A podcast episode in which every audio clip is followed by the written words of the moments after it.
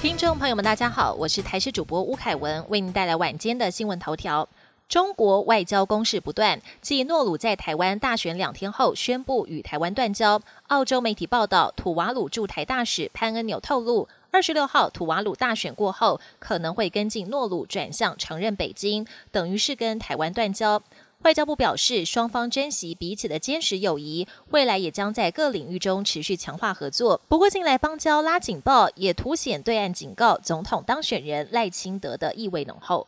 寒流来袭，这波寒流才渐进式南下，气象署预估周二到周三最冷，中部以北、东北部、东部地区低温只有七到八度，沿海空旷地区、近山区低温可能下探至五度左右。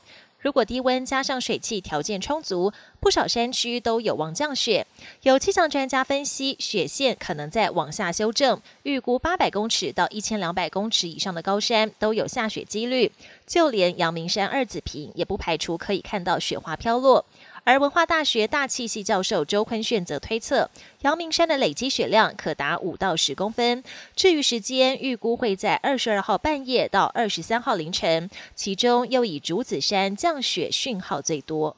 一百一十三学年学测第二天落幕，早上英文考科补教老师认为题目友善，难度适中。其中在作文首次考了关于心碎，老师认为这是很生活化、好发挥的题目。至于下午的国文综合能力测验，文言文占比减少，对部分考生来说相对容易。不过白话文还是需要多点时间耐心阅读。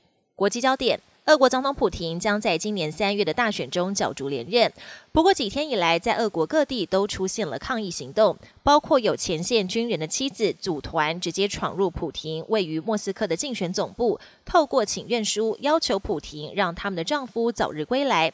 另外，持续传出有俄国士兵拒绝参与在乌克兰的军事行动，遭到军事法庭判刑。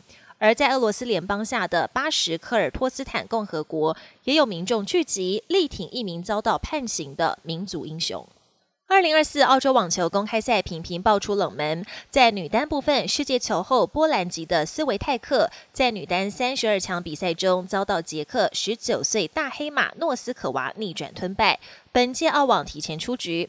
此外，年仅十六岁的俄国天才少女安德烈耶娃更是上演绝地大反攻，击败了实力坚强的法国选手，完成逆转秀，惊险晋级。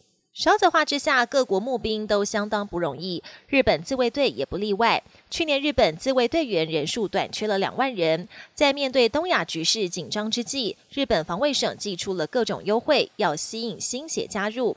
除了提升自卫队待遇之外，更松绑法禁。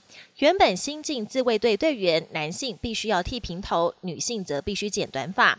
这样严格的规定，让年轻世代却步。日本防卫省也拟从四月开始松绑法禁，希望能得到年轻人青睐。本节新闻由台视新闻制作，感谢您的收听。更多内容请锁定台视各节新闻与台视新闻 YouTube 频道。